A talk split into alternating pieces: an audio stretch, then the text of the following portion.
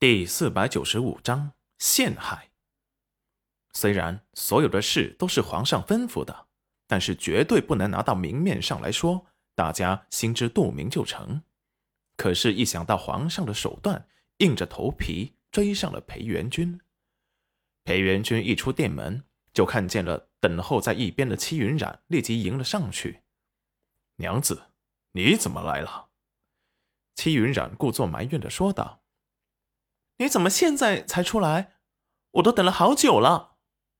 这时，德胜公公也突然赶了过来，见着戚云染，心头一突。贤夫人安好。戚云染嚣张跋扈的看着他，好什么好？这么热的天，让本夫人差点在这里中了暑。我家相公来了这么久，可以跟我回去了吧？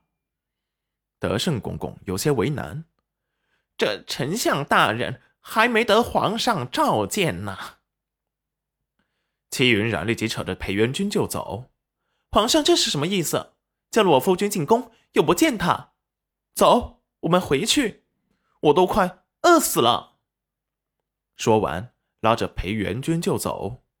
裴元君看着戚云染的神色温和，突然身后传来一位陌生的内侍的声音：“丞相大人。”丞相夫人，皇上有请。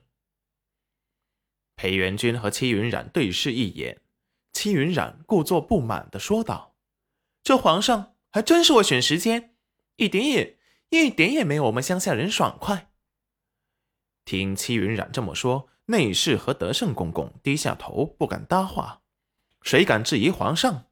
活得不耐烦了。这贤夫人绝对是个不怕死的。但德胜公公却想的是，这个乡野女子一向是粗俗无礼，不过这般猖狂，离死也不远了。毕竟皇上。内侍带着裴元君他们穿过几道宫门，却发现被带入了后宫。裴元君眼底一沉，还从来没有男子可以随意进后宫的。齐云染眼底闪过一丝警惕，这人。又想要耍什么阴谋？这可是后宫，你确定皇上要在这里召见我们夫妻？只听到房间内突然有一个女子痛呼，齐云染上前走了两步，就见那内侍迅速的跑掉。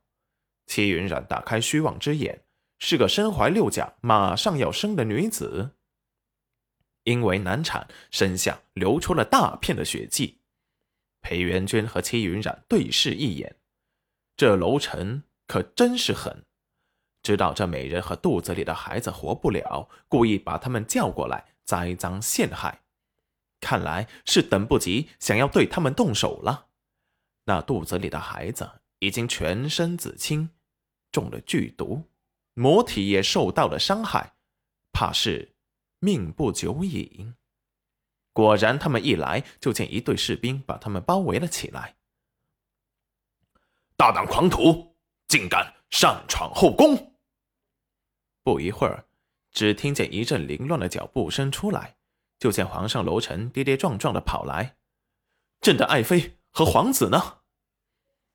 只见那为首的护卫义正言辞的说道：“回禀皇上，这两人很可疑，出现在后宫。”并且我们的护卫还找到了失踪的快要生皇子的娘娘，她就在这冷宫的屋中。只见楼臣不敢置信的看着裴元君，